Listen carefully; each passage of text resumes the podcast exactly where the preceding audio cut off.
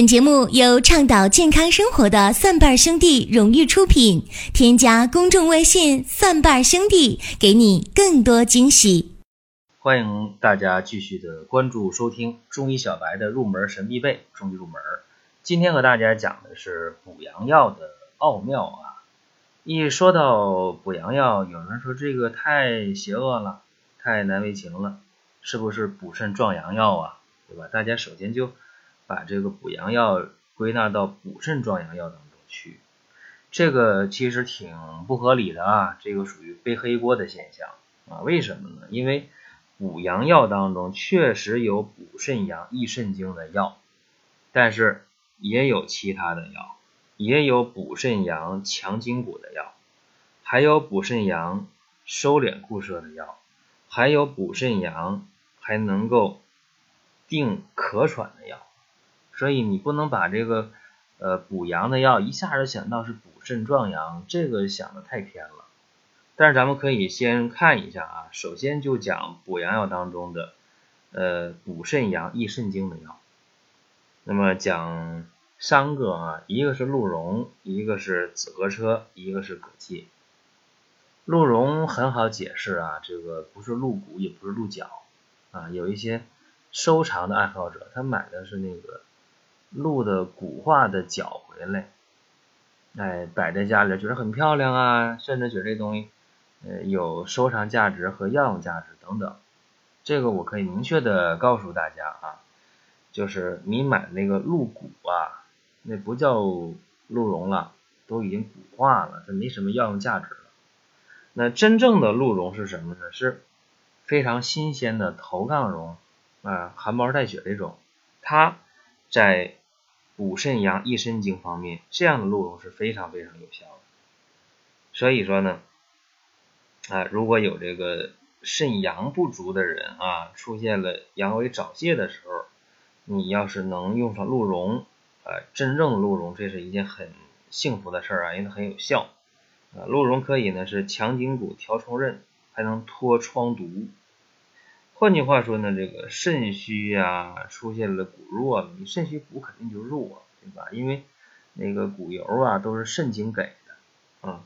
还有一点呢，就是一旦说是这个骨关节病这么重啊，那就要注意了，呃，会不会出现这个腰膝乏力呀？呃，这个走路啊这没有劲啊，呃，容易疲乏劳累呀等等，有这些症状。就可以判断了，这个就是肾阳虚了，肾精亏虚了，那怎么办呢？用鹿茸。哎，现在卖鹿茸的不像以前了，卖什么大鹿角一副，现在人知道那东西，呃，不值钱，不是啥好东西。是现在的时候，呃，这个鹿茸在买的时候，往往就买片儿了，什么血片儿啊，哎，什么白片儿啊，等等啊。我教大家一个窍门，就这个。鹿茸啊，因为它的适用范围比较广啊，你看肾虚骨弱的、腰膝酸软的、呃妇科的崩漏带下的啊，包括呃有一些这个小孩儿出现了舞迟的症状。什么叫舞迟啊？不是跳舞那个舞迟啊，就是这个舞迟讲的是什么？是立迟、行迟、发迟、齿迟。啊，还有语迟，就是说，呃，站着也晚，走路也晚，头发长得也晚，呃，然后这个牙长得晚，啊，说话说的晚，这叫五迟的现象啊。这个五迟主要是肾的问题，啊，这个千万记住啊，主要是肾的问题，什么都迟，什么都晚，它向上向外的生发的力量就不够，这是什么呢？显然是阳虚，哪阳虚呢？显然是肾阳不足啊，所以通过用鹿茸啊，刚开始呢少用点啊，小量啊去用，逐渐的加量，这个是用鹿茸一个特点。所以和大家这么一分析，大家知道，哎呦，这鹿茸它这个除了去补阳的话，对小儿的这个五迟现象也很好，对妇科的这个妇科病效果也挺好。那这就说明。你没白听今天的中医，在补阳药当中啊，这个紫河车的地位也不。可小看啊。紫河车是什么？就是胎盘呗。呃，人的胎盘呢，鹿的胎盘呢，这个用的都比较广泛啊，叫紫河车。那这个紫河车呢，大家说这是血肉有情之品呢，胎盘吗？这个是完成最早的营养物质的交换代谢啊，靠着胎盘来完成。那表面上看说胎盘这东西是阴性很强啊，哎，但是呢，它确实是能够补阳的。这个东西大家慢慢琢磨吧。因为紫河车呢，它不仅是对这个肾阳虚弱、精血不足的情况用紫河车有效，而且它本身呢还能够对呃肺肾两虚的这种喘咳有效。就是说紫河车呢，它除了能够呃养血益气，能够温补肾阳之外，还能够对气血不足的症状、对肺肾两虚的喘咳是非常有效的。这也为什么现在很多的产妇啊，在生产之后就要求医院把这个胎盘哎单独的装袋里边拿回来。那么产妇可以吃这个胎盘，怎么吃呢？呃，可以煲汤，啊，可以包饺子，也可以像我刚上学那阵儿啊，学校的药厂就把这个附属医院里边这个产妇胎盘都拿过来了。那时候。确实很扎堆儿，那时候医院少啊，那么生孩子很扎堆儿的，一天呢就能，呃，在医院里边出生二三十个孩子很正常，三十多个、四十个孩子也也有这时候。那这样的话，每天胎盘就非常多。那时候产妇和家属还没有这个去要这个胎盘这样一个主观的这么一个想法，还没有这样的一个一个想法的不懂。那时候我们刚刚的上学的时候，经常在冬天的时候。啊，就被带到这个药厂去干活去，啊，就把这个胎盘呢在呃炉子上给它焙干了，啊，焙干的打成粉研成沫可以入药，啊，所以大家在用这个紫河车呀，如果你用鲜的，你下不去这个水，啊，说鲜的紫河车呀，这个包馅儿包饺子了，现在紫紫河车呢这个煲汤了，你如果享受不了了怎么办呢？就给它焙干了，啊，打成粉末，压成粉末。这样去吃这个紫河车的话呢，不仅能够是呃补肾阳益肾精，而且还能够对这个肺肾两虚的喘咳非常有效啊！肺肾两虚的喘咳，哎，这个记牢它。那说到这个喘咳呢，不得不提这个葛芥，是吧？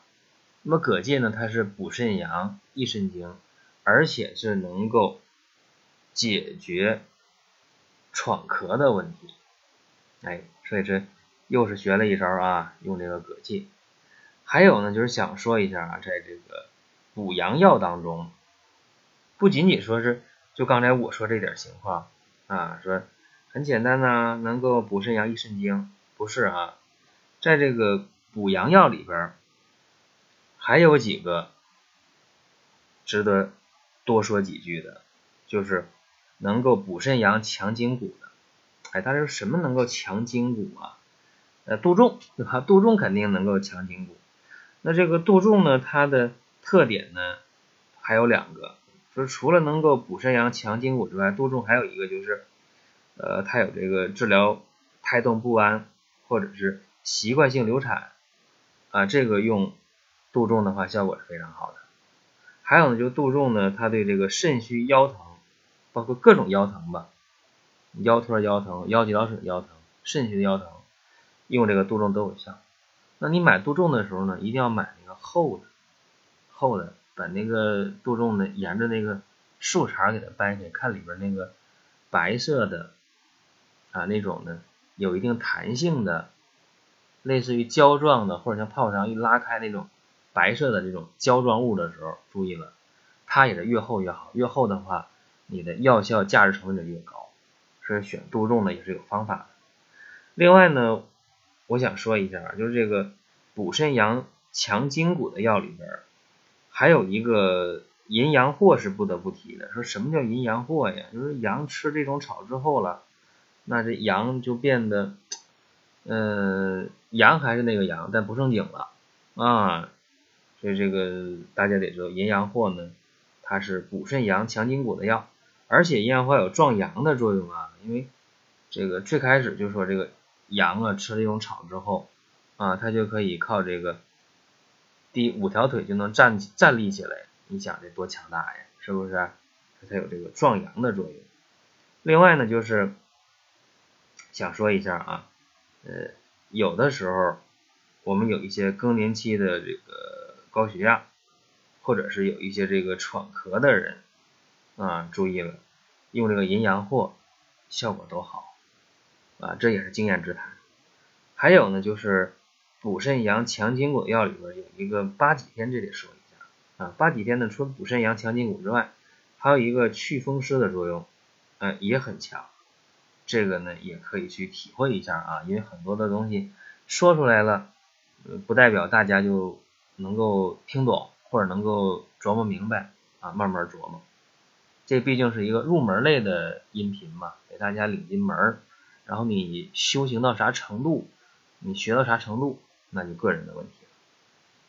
补肾阳除了能够益精血和强筋骨两大类药之外，还有呢，还有就是补肾阳还能够定咳喘。我刚才刚说完嘛，这个出现这个咳喘的时候用葛芥是吧？其实还有啊，就是冬虫夏草。嘿，一说这个冬虫夏草，大家说哎呦这太贵了是吧？那你想补肺肾？啊，定咳喘，除了葛芥，就是冬虫夏草，这两个是，嗯，血肉有形之品啊，这大家记。而且这里边这个葛芥明显就造假的没有冬虫夏草那么多啊，但是你不能说葛芥就没有造假的，也有啊。那么葛芥和冬虫夏草它都去呃补肺肾啊，定咳喘，有啥区别呢？哎，这区别在哪儿啊？就是葛芥啊，它是呢通过助阳益精的方式，就是说通过把阳气扶起来，把这个精血给它补足了的方式去定咳喘。而这个冬虫夏草呢，它走的不是这条道啊。冬虫夏草是什么道呢？它是能够通过补益肺肾啊，通过纳气。平喘的方式去解决问题，而且冬虫夏草本身呢，它还能够止血化痰，它有化痰的作用。而这个葛芥呢，它就没有这个化痰的这么一个作用。所以大家得得知道啊，呃，用什么药，为什么用，为什么用就有效，为什么用就没效，你对药掌握的到位不到位，这个很关键。而且冬虫夏草在今天呢，呃，也面临着一个高价格。或者说呢，高价格还是假的，或者是以次充好的，这怎么办呢？这得琢磨一下。冬虫夏草为什么能够发挥作用？原来啊，这里边有啊虫草酸和虫草素。这事儿弄明白就好办了，因为我们可以找到代用品，就是蛹虫草。这个蛹虫草里边的虫草素的含量其实远远的超过了冬虫夏草，而且价格低廉，并且呢，因为价格低廉还没有造假的，就这你何乐而不为？另外就是补这个肺肾定咳损的药里边还有一个紫河车，啊，这大家可能没想到，哎呦，说紫河车的这个这这这个作用怎么怎么这么强呢？对，紫河车也有这个作用，但是紫河车呢，它的是偏一点，就是补肾益精，然后是止咳喘，啊，因为你想紫河车血热有形之品，它肯定就补啊，对吧？补的力量比较强。这是和大家呃讲了三种情况下啊，那么还有一种情况就是。既能够补肾阳，还能够收敛固摄的药，这个呢我就讲三味药啊，不多讲。能补肾阳还能收敛固摄，什么药啊？第一个就想说一下这个补骨脂啊，补骨脂呢它能够呃补肾阳，能够去这个固精缩尿啊，这是它的作用。但是呢，咱们还有一个事儿往下看啊，就是。益智仁儿啊，它也有这个作用啊，也能够帮大家去补肾阳啊，去呢解决肾虚的问题。那益智仁儿它能收敛固摄个啥呢？啊，益智仁儿啊，它能够控制你的口水啊。有些人一睡觉醒了，这个嘴角边上就有口水，或者口水干了在嘴嘴角上。或者在这个枕巾上留下一些白印儿，这个是你的脾胃呀有问题啊，因为这个唾液呀、口水呀，往往归脾胃管。你脾胃太差了，除了肾虚之外，脾也虚。那这个时候用什么用？益智仁效果就特别好啊，既能够补肾阳，还能够收敛住、收摄住这个唾液和口水，还能对脾胃功能调整，让脾胃健运，吃啥都香。哎，这也是大家应该注意的。还有呢，就想说一下啊，这补肾阳、收敛固摄药当中呢，还有一个菟丝子，和大家得说一下。这个菟丝子呢，它有呃两个值得说的地方，一个就是安胎的作用啊，因为它能够呃健运脾阳和肾阳，这样的话呢，就能够让这个肾虚胎动不安的情况可以纠正。菟丝子，而菟丝子还有一个这个养肝明目的作用。对肝肾不足的啊，说这个眼睛看东西看得不清楚的，用菟丝子，哎，往往就能够去养肝明目。还有呢，就是菟丝子呢，对这个肾虚的泄泻啊，脾肾阳虚的泄五更泄泻，它有一定的止泻的功能。所以一讲到这儿，大家就懵了，哎呦，我说听看起来没什么大不了的一味药，居然有这么大的作用。所以这个就是大家。嗯，一定要知道啊，我们接触的很多药，你在用的时候该怎么用，谁和谁搭配配伍，怎么能够针对症状，这个真得去领悟啊，领悟到位了，相信那大家就不是入门级的水平了，那你可能就成为了中医界的大咖了。好，咱们多的不说了啊，说本期的中医入门就和大家讲这么多，下期节目各位我们再会。本节目由倡导健康生活的蒜瓣兄弟荣誉出品。添加公众微信“蒜瓣兄弟”，给你更多惊喜。